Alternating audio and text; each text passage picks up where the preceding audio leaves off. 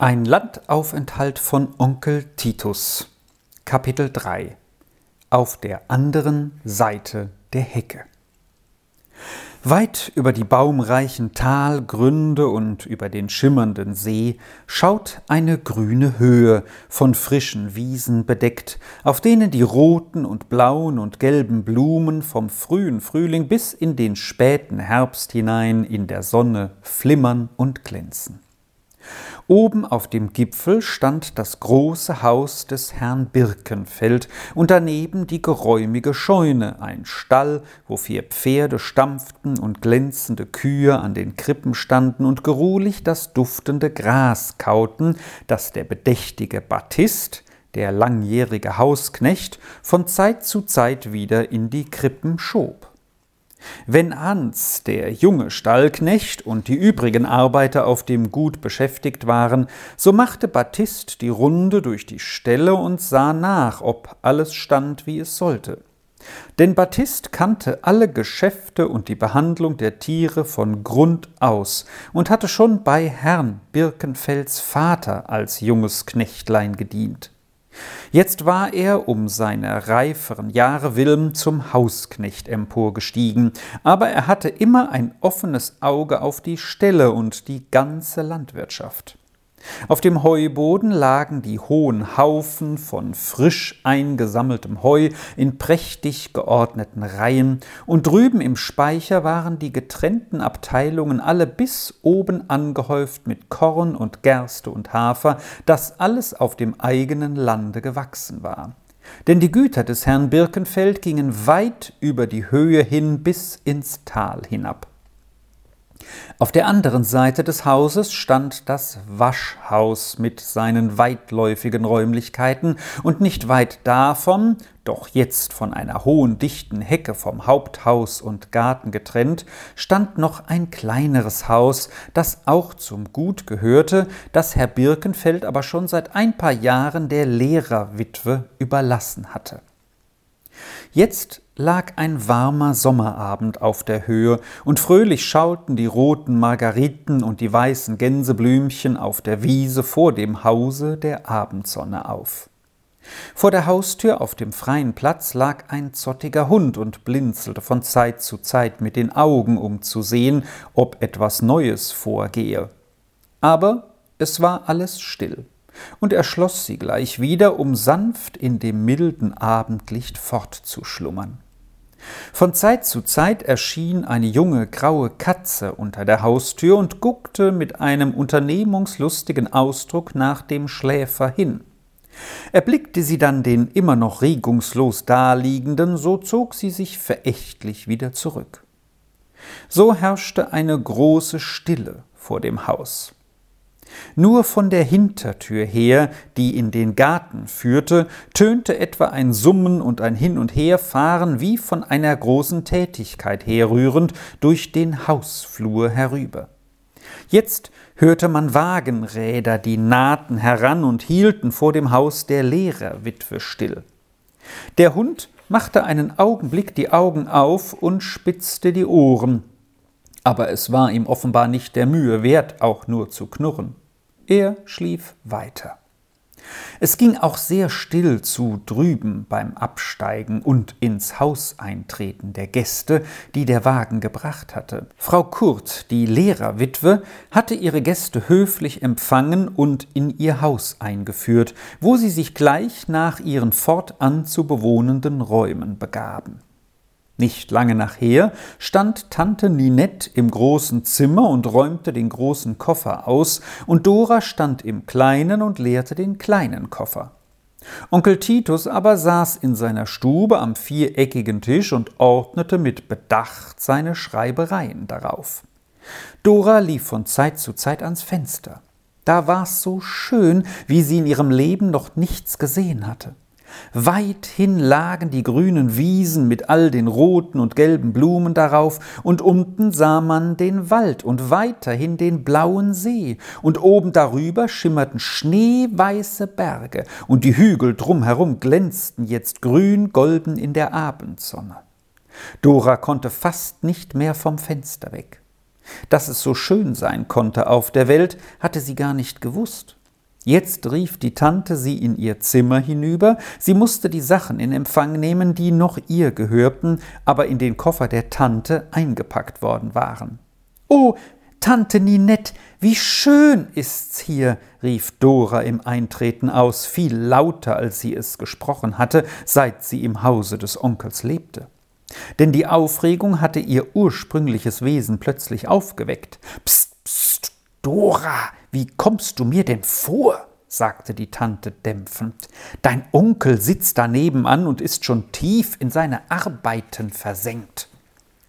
Dora nahm ihre Sachen in Empfang. Dann fragte sie, am Fenster vorbeigehend, leise Darf ich geschwind sehen, was man aus diesem Fenster sieht, Tante?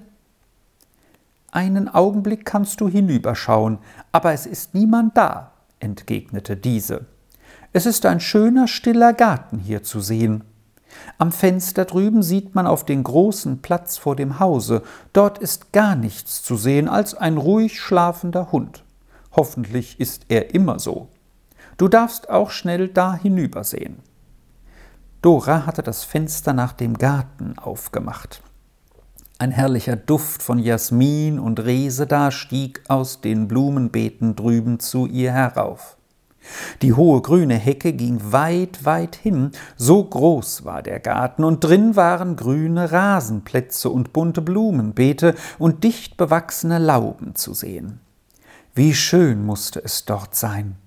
Kein Mensch war zu sehen, aber jemand musste doch da gewesen sein, denn an der Haustür war ein merkwürdiger Triumphbogen von zwei hohen Bohnenstangen und oben drüber gezogen dicht zusammengebundenen Tannenzweigen errichtet. Eine große Kartontafel, die von dem Tannengerüst niederhing, wurde vom Winde hin und her geweht und trug eine lange Inschrift mit großen Buchstaben.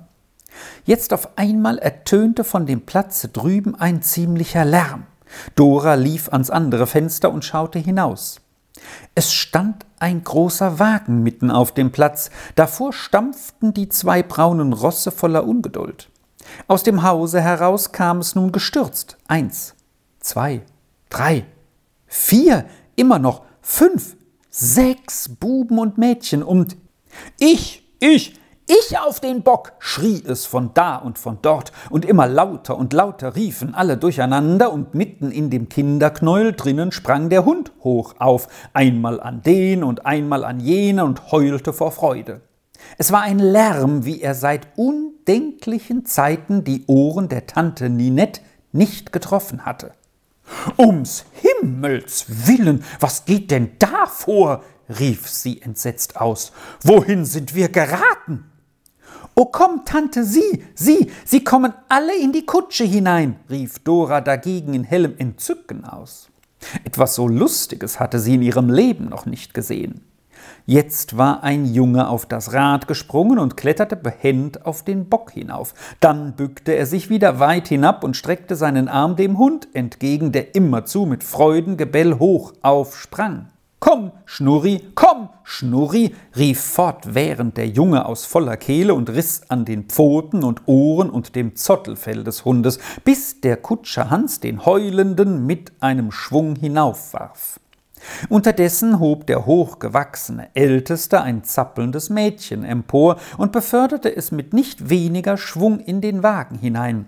Mich auch, Jul, mich auch, mich noch höher, mich noch viel höher, schrien derweil zwei Buben auf einmal, ein größerer und der kugelrunde kleine, und beide sprangen jauchzend vor Erwartung an dem großen Bruder empor. Dann erfolgte zweimal der Schwung und das Jauchzen wurde noch lauter, und nun sprang der Große selbst in den Wagen und zog zuletzt noch die Schwester hinein, die gewartet hatte, bis die Kleinen gefolgt waren. Und nun flog der Schlag mit ungeheurem Knallen ins Schloss denn der große Jul hatte Kraft in den Muskeln. Die Pferde zogen an, aber nun ging noch ein anderes Geschrei los. Wenn der Schnurri mit darf, dann darf auch die Philomele mit. Trine, Trine, schrie das kleine Mädchen aus vollem Halse. Gib die Philomele, gib die Philomele. Das junge, handfeste Küchenmädchen erschien unter der Tür und erkannte gleich die Situation.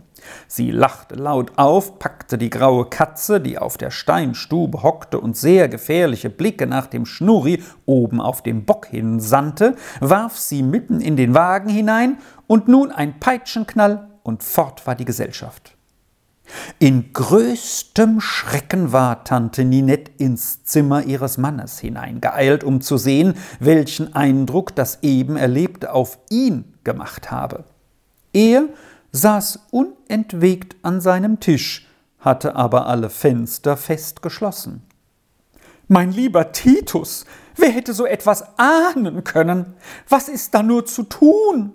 rief jammernd die Tante aus. Mir scheint das Haus da drüben sehr kinderreich zu sein. Das können wir nicht hindern, man muss die Fenster schließen, erwiderte der Mann gelassen. Aber, mein lieber Titus, so bedenke doch, dass du hierher gekommen bist, um frische Bergluft zu schöpfen. Ausgehen tust du nicht, also musst du die kräftigende Luft im Zimmer genießen. Was soll aber aus allem werden, wenn das so beginnt? Was sollen wir nur tun, wenn es so fortgehen sollte? jammerte die Tante weiter. Wir müssen umziehen, entgegnete Herr Titus und schrieb weiter.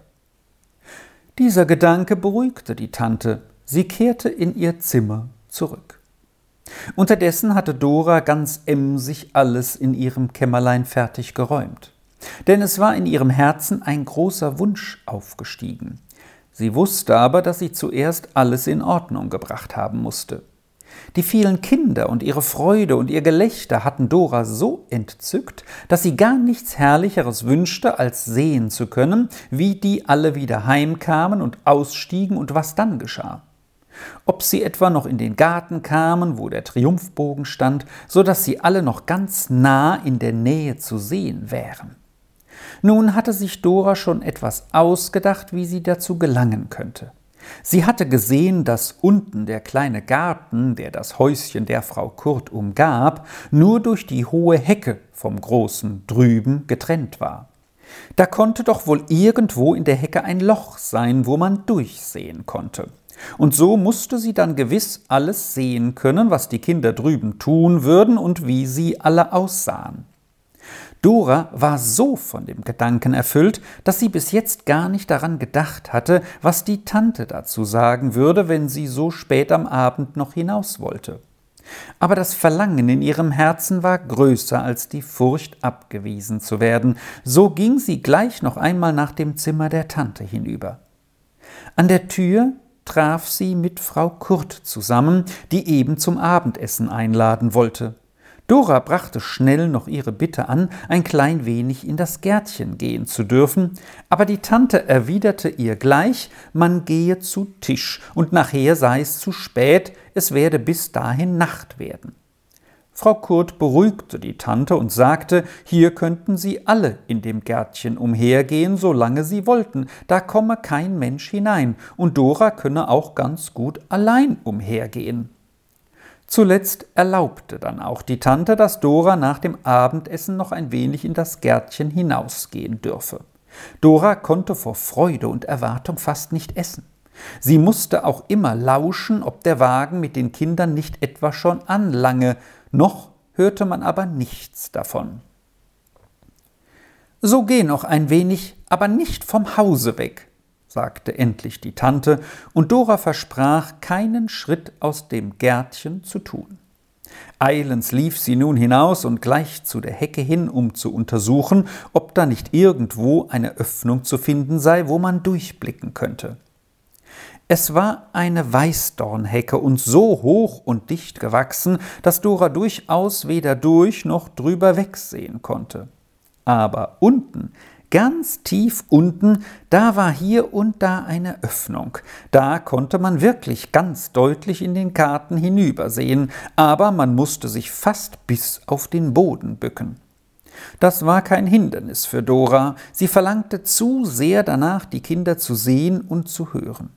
Noch nie hatte sie eine Familie gekannt, die so viele Glieder zählte, große und kleine, Buben und Mädchen und alle so lustig und so glücklich aussehend. Noch nie in ihrem Leben hatte sie gesehen, dass so viele Kinder zusammen in eine Kutsche stiegen und miteinander ausfuhren. Das musste ja so köstlich sein. Dora duckte sich nun ganz zusammen und schaute erwartungsvoll durch das Loch. Es war kein Ton zu hören. Ganz still lag der Garten drüben in der Dämmerung, und die Blumen dufteten so würzig und lieblich herüber, dass Dora gar nicht genug davon einatmen konnte. Wie musste es erst drüben sein, wenn man so zwischen den Blumenbeeten hin und her ging? Und wie wunderschön musste es sein, unter jenem Baum zu sitzen, von dem die roten Äpfel herüberglänzten und unter dessen tief hängenden Zweigen, halb verdeckt, ein Tisch stand, mit vielen Gegenständen darauf, die nicht mehr recht zu erkennen waren, aber schneeweiß herüberschimmerten. Dora war ganz versunken in den Anblick, einen so schönen Garten hatte sie noch nie gesehen. Aber jetzt, jetzt, das war der Wagen und all die fröhlichen Stimmen durcheinander. Die Kinder waren angekommen, Dora hörte es ganz deutlich. Eine Weile wurde es wieder still, sie waren im Hause drinnen. Aber jetzt wurde es wieder laut, sie kamen alle nach dem Garten. Herr Birkenfeld war von einer größeren Reise zurückgekehrt. Mit dem Wagen waren seine Kinder zum See hinuntergefahren, um ihn am Landungsplatz abzuholen, wohin ihn das Dampfboot gebracht hatte. Derweilen hatte die Mutter zu Hause die letzten Zubereitungen zum festlichen Empfang angeordnet und das Festmahl draußen im Garten unter dem großen Apfelbaum gerüstet. Der Vater war mehrere Wochen lang fort gewesen, und seine Heimkehr war ein großes, freudiges Ereignis in der Familie und musste auf alle Weise gefeiert werden. Wie nun der zurückkehrende Wagen vor dem Hause angekommen war, kam die Mutter herausgelaufen, um den Vater zu begrüßen. Dann sprang ein Kind nach dem anderen heraus und herunter, und Schnurri und Philomele sprangen nach, und unter dem Freudengebell des Ersteren stiegen endlich alle hintereinander die Treppe hinauf und traten in die große Wohnstube ein, wo nun die Begrüßung und das Willkommenheißen erst recht und so stürmisch von allen Seiten vor sich ging, dass der Vater sich fast nicht zu helfen wusste vor den vielen Händen und Stimmen, die alle zusammen auf ihn eindrangen. Nun der Reihe nach, Kinder, der Reihe nach, so kann ich auch jedes recht begrüßen, rief er endlich laut in den Wirrwarr hinein. Erst kommt der Kleinste und so in aufsteigender Linie. Voran denn, mein kleiner Hunne, was hat mir der zu sagen? Damit zog der Vater den runden, noch nicht fünfjährigen Jüngsten heran, der ursprünglich Huldreich hieß. Da er aber als ganz kleines Bübchen, wenn er nach seinem Namen gefragt wurde, sich selbst Hunne nannte, so war ihm der Name geblieben. Denn die älteren Geschwister hatten diesen mit solcher Vorliebe beibehalten, dass er auch Vater und Mutter und dem ganzen Haus zur Gewohnheit wurde. Jul der große Älteste stellte auch die Behauptung auf, dass das Plattnäschen des kleinen Hunne bedenklich an die asiatischen Brüder erinnere, was aber die Mutter nicht gelten ließ. Der Kleine hatte den Vater so viel zu berichten, dass dieser lange vor dem Schluss der Mitteilungen in seiner Begrüßung weitergehen musste. Nachher, kleiner Hunne, nachher erzählen wir weiter. Jetzt muss ich Willi und Lilli begrüßen. Nun, immer munter und fröhlich und auch recht gehorsam gewesen die ganze Zeit? Meistens, antwortete Willi etwas zaghaft, und Lilli, eingedenk der verschiedenen Abweichungen vom Wege des Gehorsams, die während des Vaters Abwesenheit stattgefunden hatten, fand am geratensten, sich bei der Besprechung nicht zu beteiligen. Sie hüpfte höchst erfreut einmal ums andere am Vater empor, Willi und Lilli, die ins achte Jahr eingetretenen Zwillinge, wurden immer zusammen genannt, lebten und strebten auch unzertrennlich zusammen und führten öfter allerlei Dinge aus, von denen sie nicht selten eine deutliche Ahnung hatten, dass sie verboten waren. Und du, Rolf, wie steht's mit dir? wandte sich jetzt der Vater an den halb zwölfjährigen Jungen mit der breiten Stirn und den festen Nacken. Nun, brav Latein gelernt und schöne Rätsel gemacht? Beides, Papa. Aber die anderen wollen nie recht raten. Sie sind denkfaul und die Mutter hat keine Zeit. So, das ist schlimm. Und du, Paula? fuhr der Vater fort, indem er sein ältestes Töchterchen, die bald dreizehnjährige Paula, an sich zog. Gehst du immer noch so allein im Garten herum? Immer noch keine Freundin? Nein, gewiss nicht, Papa. Aber es ist schön, dass du wieder da bist, versicherte Paula, den Vater umarmend. Und der große Jul bringt wohl seine Ferien auf sehr nützliche Weise zu, sagte der Vater seinem Ältesten die Hand bietend. Das Nützliche mit dem Angenehmen wohltuend verbindend, entgegnete Jul des Vaters Gruß erwidernd. Du weißt, Vater, eben sind Haselnüsse reif, und ich überwache sorgsam die Ernte und reite danach den jungen Kastor, dass er nicht faul wird. Der 17-jährige Julius war seit mehreren Jahren auf dem Gymnasium der ziemlich entfernten Stadt und brachte eben jetzt seine Ferienzeit im Vaterhause zu. Da er sehr schnell gewachsen und früh ein hoch aufgeschlossener Junge war, so war er von jeher der große Jul genannt worden. Jetzt aber, Papa, muss ich dich dringend bitten, deine Begrüßungen im Garten fortzusetzen, denn da warten deiner nicht unerhebliche Überraschungen, begann Jul wieder, dem Vater sich nähernd, der unterdessen sich zur Lehrerin der Kinder und Mitbewohnerin des Hauses, Fräulein Hahnenwinkel, gewandt hatte und sie sehr freundlich begrüßte. Aber die letztere Bemerkung kam dem Jul teuer zu stehen. Augenblicklich schossen Willi und Lilli hinter ihn und zupften und rupften und kniffen ihn, damit er doch begreife, dass er von den Überraschungen schweigen sollte. Er wehrte sich, so gut er konnte. Lilli, du kleine Bremse, lass los! Ich will ja einlenken! Und lauter rief er zum Vater gewandt, ich meine im Garten, wo die Mutter allerlei gar nicht zu verachtende Dinge zur Erhöhung der Feier und zur Stärkung der Festgäste hat hintragen lassen. Das ist ja herrlich.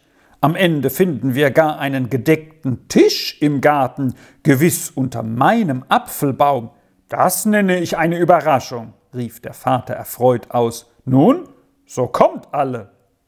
Und er gab der Mutter den Arm und zog voraus und der ganze Schwarm hinterdrein, Willi und Lilli im höchsten Vergnügen, dass der Vater meinte, das sei die einzige Überraschung, die seiner harrte. Jetzt traten Vater und Mutter aus der Haustür und kamen unmittelbar unter einen hohen Triumphbogen zu stehen, zu dessen beiden Seiten rot schimmernde Laternchen hingen, die eine niederhängende große Tafel beleuchteten, worauf mit sehr deutlichen Buchstaben eine Inschrift stand. Ah, ah, sagte der Vater mit Erstaunen, ein herrlicher Triumphbogen und ein Gedicht zum Willkommen. Lasst uns doch mal lesen. Und er las laut vor. Wir stehen auch hier zum Gruß bereit beim Hintertor am Garten. Dein Kommen hat uns sehr gefreut, wir mussten lange warten. Doch heut ist Freude überall, weil man die Tat vernommen, dass du ganz ohne Unglücksfall bist wieder heimgekommen. Sehr schön. Da ist wohl Rolf der Verfasser, nicht wahr? Und Willi und Lilli schossen nun hervor und riefen, ja, ja, Rolf hat's gemacht, aber wir haben es erfunden, und dann hat er das Gedicht gemacht, und der Jul hat die Stangen aufgestellt, und wir haben die Tannenzweige geholt. Das ist ja ein prächtiger Empfang, Kinder, rief der erfreute Vater wieder aus. Und was habt ihr nun überall für rote und blaue und gelbe Lichtlein angebracht, dass es ganz aussieht, als wären wir in einem Zaubergarten? Und nun gar mein Apfelbaum, da muss ich näher ran. Wirklich sah der ganze Garten zauberlich aus. Lange vorher waren die papierenen Laternchen von allen Farben verfertigt und heute früh von Jul an allen Bäumen und hohen Sträuchern des Gartens befestigt worden. Und während nun oben im Haus die Begrüßung stattfand, hatten der alte Baptist und die junge Küchentrine die Lichter alle angezündet, auch oben am Apfelbaum an allen Ästen hingen welche, so dass er wie ein ganz ungeheurer Christbaum aussah. Und zwischen all den Lichtern durchschimmerten die roten Äpfel so wunderschön, dass man den Baum in gar keiner Weise hätte schöner schmücken können. Und alle die hellen Lichtlein strahlten auf den weiß gedeckten Tisch nieder, auf dem die Mutter den großen Braten und den Festwein und die hoch aufgeschichteten Apfelkuchen in schöner Ordnung aufgestellt hatte, so dass das Festmahl unwiderstehlich einladend aussah. Das heiß ich einen Festsaal, rief der Vater ganz beglückt aus, als er nun unter dem funkelnden Apfelbaum stand. Da wird's herrlich schmecken, aber wie? Da ist ja noch eine Inschrift. Wirklich. Noch eine weiße, groß überschriebene Tafel hing an zwei Schnüren von den hohen Sträuchern hinter dem Apfelbaum nieder. Darauf stand geschrieben im ersten ist es jedem wohl, wenn er es hat. Das zweite macht, wenn er fliehen soll, stets der Soldat. Beim Ganzen wird ein Fest gestift, weil es den Papa selbst betrifft. Ein Rätsel, das hat mir Rolf gewidmet, sagte der Vater, Rolf freundlich auf die Achsel klopfend. Da werd ich mich gleich an die Arbeit des Ratens machen. Jetzt setzen wir uns aber an unseren Festtisch und freuen uns des Zusammenseins. Wer aber zuerst das Festrätsel errät, der soll auch zuerst mit mir anstoßen.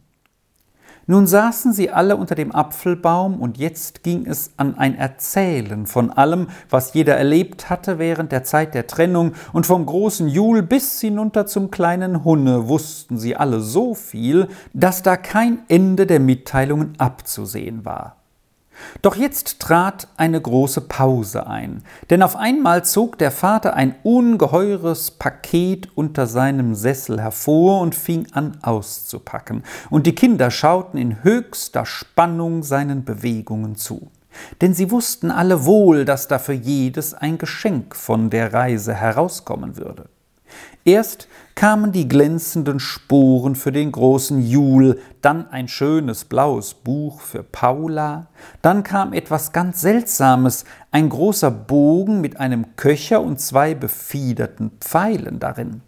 Das war für Rolf, und wie der Vater die schönen Pfeile herausnahm, zeigte er die scharfen Eisenspitzen daran und sagte ernsthaft Diese Waffe ist nur für Rolf, der sie gut zu führen weiß. Sie ist kein Spielzeug. Willi und Lilli sollen sich nie einfallen lassen, damit zu spielen. Sie könnten sich und anderen dabei wehe tun. Nun kam für Willi und Lilli eine prachtvolle Arche Noah mit allerlei Tieren zum Vorschein, von jeder Art ein Pärchen und mit der ganzen Familie Noah alle Männer mit Stöcken in den Händen für die lange Reise, die Frauen aber mit Schirmen, die sie zum Einsteigen auch sehr nötig hatten. Endlich kam für den kleinen Hunne ein wundervoll gebauter Nussknacker heraus. Er machte zwar ein Gesicht, als ob ihm obliege, alle Gebrechen der Welt zu beklagen, denn er riß unausgesetzt den Mund wie zu jammervollem Geheul weit auf. Wurde er aber zugeschraubt, so biss er wie in Verzweiflung mit seinen großen Zähnen die Nüsse so scharf voneinander, dass man gleich den ganzen Kern reinlich in der Hand hatte. Da gab es nun ein Zeigen und Herüberreichen der Geschenke und ein Bewundern und immer neue Entdeckungen, die zu immer neuen Freudenausbrüchen führten. Aber endlich stand die Mutter auf und mahnte zum allgemeinen Aufbruch, da die gewöhnliche Zeit des Rückzugs für die Kinder längst überschritten sei. Da stand denn auch der Vater auf und fragte mit lauter Stimme Wer hat aber das Festrätsel erraten? Das hatte keiner, denn keiner von allen hatte mehr daran gedacht als nur Rolf selbst. So habe ich es selbst erraten, fuhr der Vater fort, da keine Antwort erfolgte. Es wird wohl die Heimkehr sein, nicht wahr, Rolf? Und nun stoß ich mit dir an und bringe dir meinen Dank für dein Rätsel. Während nun Rolf sich hoch erfreut dem Vater näherte, ertönte plötzlich der Schreckensruf. Es brennt! Es brennt! Alle sprangen vom Tisch auf. Der Batist und die Trine stürzten herbei mit Kübeln und Flaschen, der Hans vom Stall her mit einem großen Eimer. Alles lief und schrie durcheinander. Der Strauch brennt! Die Hecke brennt! Es war ein ganz schrecklicher, unerhörter Lärm.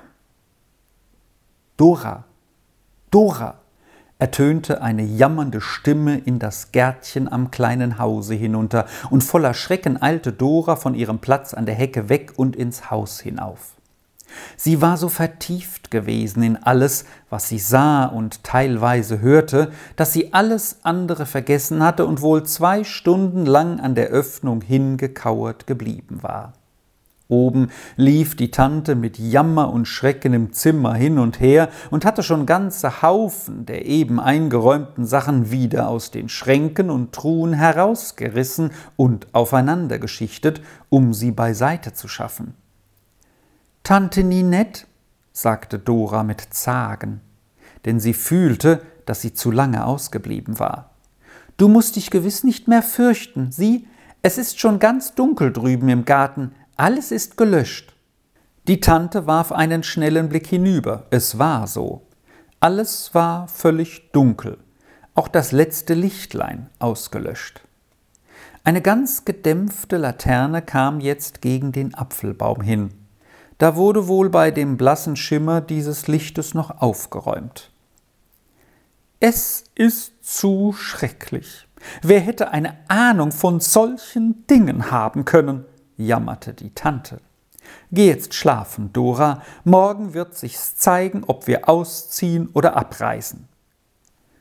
Dora zog sich schnell in ihr Kämmerchen zurück, aber lange, lange fand sie heute keinen Schlaf. Sie sah immerfort den Garten und die Lichter und den funkelnden Apfelbaum vor den Augen und hörte die Kinder so fröhlich reden und lachen und dem Papa erzählen und seine freundlichen Worte der Erwiderung, und dann dachte sie an ihren Papa und wie es war, da auch sie ihm erzählen und bei ihm sein konnte, und sie fühlte doppelt in der Erinnerung, wie gut es die Kinder drüben hatten. Es hatte sie aber so zu den Kindern und zu dem guten Papa und der Mama hingezogen, dass es ihr war, als müsste sie sich von jemand trennen, den sie lieb hatte, wenn nun Onkel und Tante wieder fortziehen würden, und der Gedanke machte ihr Herz so schwer, dass sie nun erst gar nicht einschlafen konnte. Und wieder standen dann die Kinder drüben vor ihr mit ihrem freundlichen Papa, und mit ihm stand ihr eigener Vater vor ihren Augen, und sie hörte ihn, wie er sie trösten und zu ihr sagen würde Gott sitzt im Regimente und führet alles wohl. Dann legte sie sich hin und schlief ein aber noch in ihrem Traum hinein spielten die Lichter und der funkelnde Baum und die fröhlichen Kinder drüben im Garten. Als nach dem schnell gelöschten Feuer drüben sofort eine Untersuchung der Ursache angestellt wurde, ergab es sich, dass Willi und Lilli den Gedanken gehabt hatten, das Rätsel des Rolf in ein Transparent zu verwandeln, damit plötzlich der Gesellschaft die Buchstaben so schön rot und durchsichtig leuchtend erscheinen würden, wie zu Weihnachten der Spruch Ehre sei Gott in der Höhe hinter dem Baum erschienen war. Sie hatten sich darum leise davongemacht, hatten zwei Lichter geholt und sich auf den hohen Tritt gestellt, der gebraucht worden war, die Inschrift aufzuhängen. Dann hielten sie von hinten die Lichter hoch empor, ziemlich nah an die Inschrift heran. Als immer noch kein freudiges Erstaunen sich auf den Gesichtern der Anwesenden zeigen wollte, streckten sie die Lichter immer näher an das Papier hin, bis es in Flammen aufging und so das Feuer bald die nahen Zweige erfasste.